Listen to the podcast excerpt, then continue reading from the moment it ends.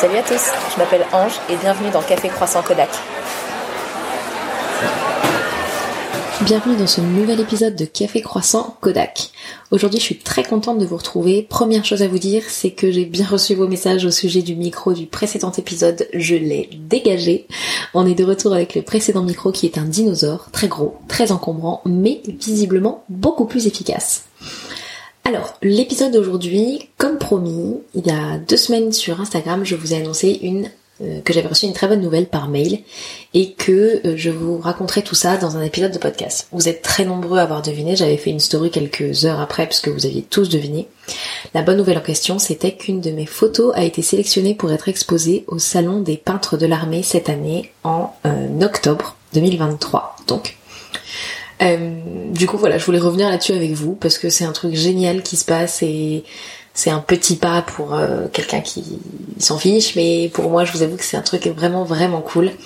Euh, vous avez posé pas mal de questions et du coup, je me suis dit que c'était l'occasion de faire un petit épisode de podcast d'une dizaine de minutes pour y répondre et vous euh, détailler un peu ce projet. alors pour ceux qui demandaient déjà, on va caler ce qu'est un peintre de l'armée. J'ai sous les yeux, très bêtement, ouvert la page Wikipédia qui explique ceci. Un peintre désarmé est un artiste considéré par le ministre français de la Défense comme particulièrement capable de représenter graphiquement des sujets militaires tels que des batailles, des matériels ou des, uniformes. Donc un peintre, euh, le titre de peintre de l'armée ne se donne pas qu'aux peintres qui ont des pinceaux, mais également aux photographes, évidemment du coup, aux sculpteurs, il y a même un graffeur chez les peintres de l'armée de terre. Euh, donc voilà, il existe du coup autant de spécificités qu'il y a euh, d'armées, donc l'armée de terre, l'armée de l'air et de l'espace, la marine bien sûr, et même les peintres de la gendarmerie.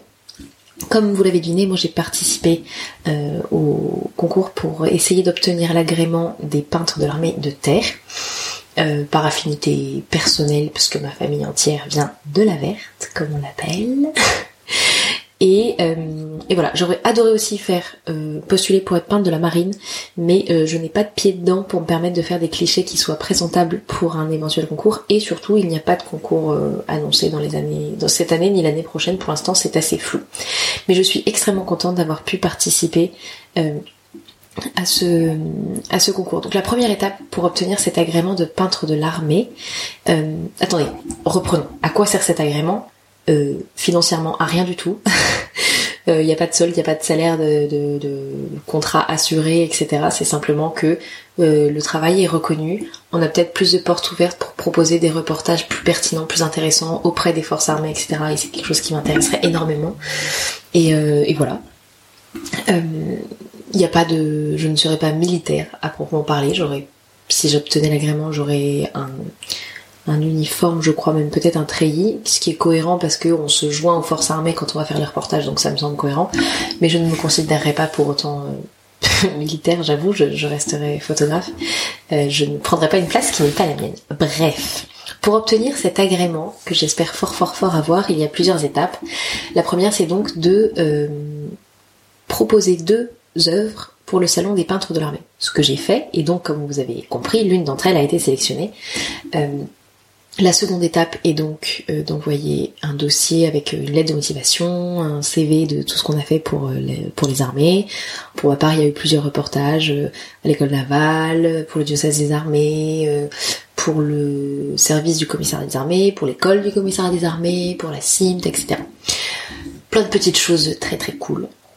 donc j'ai répertorié tout ça dans un joli catalogue et des extraits de photos que j'ai déposés avec ma candidature, ma lettre de motivation, etc une fois qu'on a la chance euh, donc d'avoir été sélectionné pour exposer au salon, ce qui est mon cas, vous entendez les petits sourires dans ma voix.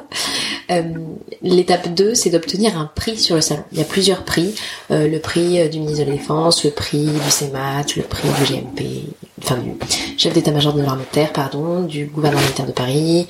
il y a le prix, il y a quoi Il y en a plein, je les ai pas tous retenus. Il y a le prix de la revue Univers des Arts, je crois plusieurs entités aussi, plusieurs euh, plusieurs euh, personnes dont le rôle est, important dans les armées qui donc a la, chance d'attribuer un prix et dont j'espère attirer l'attention cette année avec mon travail. Euh, une fois qu'on a réussi à avoir un prix, je n'en suis pas là malheureusement pour l'instant, on peut du coup à ce moment-là obtenir l'agrément qui est valable trois ans et on devient alors peintre agréé de l'armée de terre, et pour devenir peintre titulaire, donc pour que le titre soit à vie, il faut l'obtenir trois fois de suite. C'est-à-dire que le, titre de peintre titulaire met 9 ans à être obtenu. Donc je me lance dans, une, dans un cursus honorum plutôt long, mais avec beaucoup beaucoup de d'excitation, d'impatience, de doute et d'espoir, j'avoue. Et je tiens à remercier publiquement euh, sur ce podcast Marie McTilde qui a vu passer mon un de mes réels où je disais que je rêvais d'être peintre de l'armée et qui m'a dit mais attends je sais comment enfin je sais quelle est la marche à suivre tiens voilà, voilà, donc grâce à elle, j'ai pu participer cette année in extremis parce que c'était en mai et la date butoir pour déposer sa candidature était le 1er juin. Donc il a fallu que je m'active un petit peu.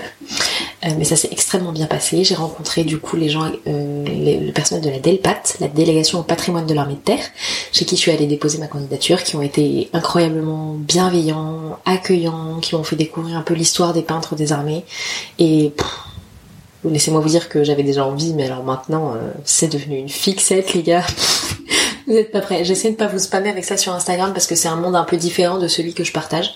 Mais c'est aussi pour ça que je me dis que c'est l'occasion de vous le partager sur le podcast parce que parce que je, parle un peu de tout et de des coulisses de la vie de photographe et ça en fait partie.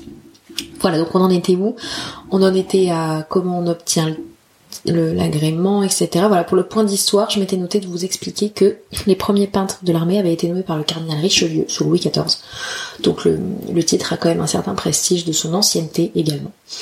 Euh, la deuxième question qui était revenue quand j'en avais donc parlé sur Instagram, c'était pourquoi tu pourquoi tu veux faire ça? Pourquoi ça t'intéresse? Pardon, je tousse. On m'a fait vrai erreur que je ne coupais pas ma toux au micro parce que j'ai j'ai je sais pas, ça fait partie de l'enregistrement, c'est pas grave, vous allez pas crever de m'avoir entendu tousser et, euh, voilà, c'est la vie. Bref. Euh, pourquoi donc suis-je intéressée Pourquoi est-ce que je brigue ce, cet agrément de peintre de l'armée? Simplement parce que j'ai grandi dans une famille où le où euh, le service de la patrie était était le quotidien, c'est-à-dire que j'ai mes deux parents, mon frère, beau-frère, mes grands-parents, mes oncles, enfin voilà, c'est tout le monde. Et pas moi. Et il y a toujours une petite part de moi qui a voulu, pas pour faire comme tout le monde, mais par admiration pour ceux qui avaient su consacrer leur vie euh, à ce service, une petite part de moi qui se disait mais mais j'aurais bien aimé quand même. Sauf que j'ai choisi une autre voie qui faisait que c'était compliqué et là du coup j'ai découvert euh, qu'il existait une façon de simplement euh, bah, mettre au service de quelque chose qui me dépasse ce que je crois être mon talent, qui est la photo. Donc voilà, voilà comment on en est arrivé là. voilà le, petit le petit déclic.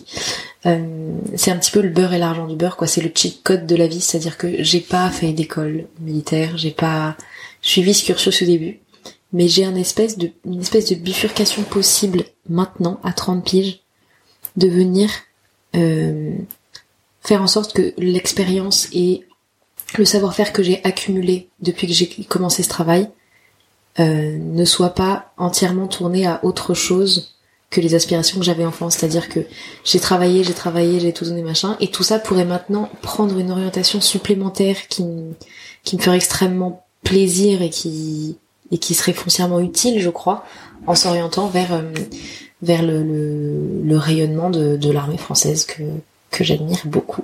Donc voilà pour le pourquoi. Euh, le pourquoi, c'est voilà, juste euh, partager, faire ma part, euh, dans le rayonnement, j'ai un copain qui me disait hier, euh, oui en fait tu veux faire de de, de la propagande parce qu'en fait Richelieu de son temps lorsqu'il lorsqu'il engageait des donc il a nommé les peintres de l'armée c'était pour représenter les grandes batailles euh, de l'armée française les grandes victoires etc et c'était littéralement le début du sauf enfin le début je sais pas mais c'était le, le, les, la parfaite euh, J'arrive plus à parler, mon dieu. Il est tard parce que ça fait en fait trois fois que j'enregistre ce podcast parce que le chien fait du bruit dans le micro. Mais là il dort. Bref. Je disais donc que Richelieu, euh, nommant les premiers peintres des armées, c'était le soft power de, cette euh, cette volonté de faire rayonner par les arts la France pour euh, pour pour comme une propagande, c'est ça en fait. Le mot était juste. Alors j'aime pas le terme propagande maintenant, je dirais plus rayonnement, mais le, concept, l'idée est bien là. Euh, donc voilà, la photo qui a été sélectionnée, que j'oublie pas de vous raconter ça quand même, vous l'avez déjà vue sur Instagram. Euh, c'est une photo de la course du Bleuet de France. J'en avais proposé de une du bleu de, de cette course solidaire du bleu de France aux Invalides et une de mon reportage du terrain des commissaires des, des études, des élèves, tiens je vais y arriver, des élèves commissaires des armées euh, au chantier de Campagnol et c'est celle du bleu de France qui a été sélectionnée. J'en suis ravie parce que euh, c'était une représentation Enfin, c'était une, réunion sur la voie publique de coureurs pour le pour le Bleu de France, qui est une association pour ceux qui ne sauraient pas, qui s'occupe des blessés euh, de nos armées. Et donc la photo représente euh, un coureur valide qui se prépare à passer la ligne de départ en poussant dans une euh, dans un fauteuil une joëlette ça s'appelle je crois un fauteuil une, une personne invalide ils ont tous les deux un grand sourire on voit le dôme des invalides derrière la photo est en noir et blanc parce que parce qu'il y avait énormément de coureurs derrière et je trouve que les, couleurs euh, les couleurs de la foule euh, attiraient l'attention beaucoup trop sur l'environnement euh, extérieur et pas sur les protagonistes. Donc voilà, j'avais fait le choix du noir et blanc. Et visiblement le choix a plu, donc j'en suis toute contente. Euh, il faut maintenant que je fasse tirer et le dans la bonne euh, au bon format cette photo là, l'emballer et aller la déposer pour le pour l'exposition du salon. Donc les résultats de l'exposition seront en octobre. Ça fait très long à patienter quand on est impatient de quelque chose. On m'a mise en garde beaucoup de fois comme quoi c'était compliqué d'avoir un agrément la première année. Donc je sais que je suis potentiellement en train de m'afficher en vous balançant un projet qui ne prendra pas euh, de racines concrètes avant dans trois ou dans trois ou six ans. Mais tant pis. Euh, c'est aussi chouette de partager les aventures quand elles sont en chemin et pas seulement quand elles sont abouties. Voilà. Et je m'étais dit, j'ai longtemps hésité, mais je m'étais dit que ce serait cool de conclure euh, cet épisode en vous lisant la lettre de motivation que j'ai envoyée euh, au général délégué au patrimoine de l'armée de terre, euh, puisqu'il fallait envoyer une lettre de motivation pour justifier de son enthousiasme à l'idée de cette candidature pour l'agrément. c'est un petit peu intime, je trouve, de lire une lettre de motivation parce que on, on, donne tout en fait, on, livre un peu vraiment ses, ses, convictions profondes, etc.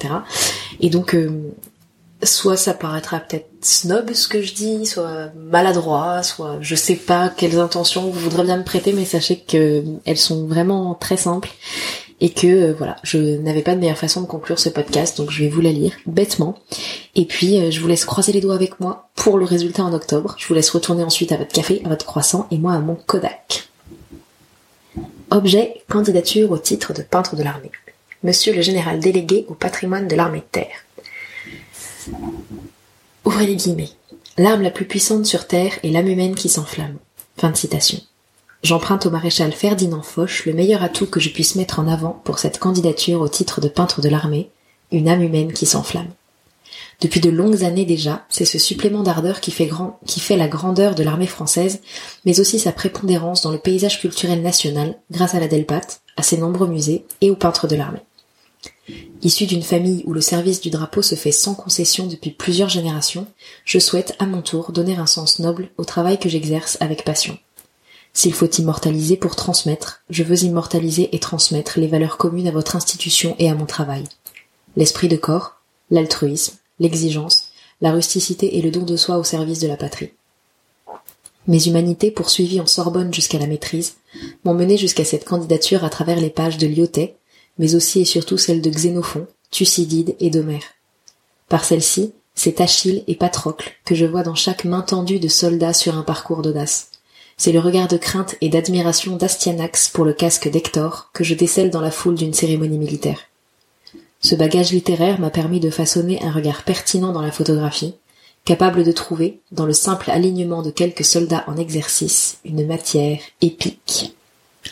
Bien loin de me prétendre Homère, je suis cependant convaincu, une image valant mille mots, que mon travail n'a pas de meilleure vocation que de compter l'épopée de nos armées, si vous acceptez de m'en donner le privilège. En espérant que ma candidature retiendra votre attention, veuillez agréer, monsieur le général, ma considération distinguée.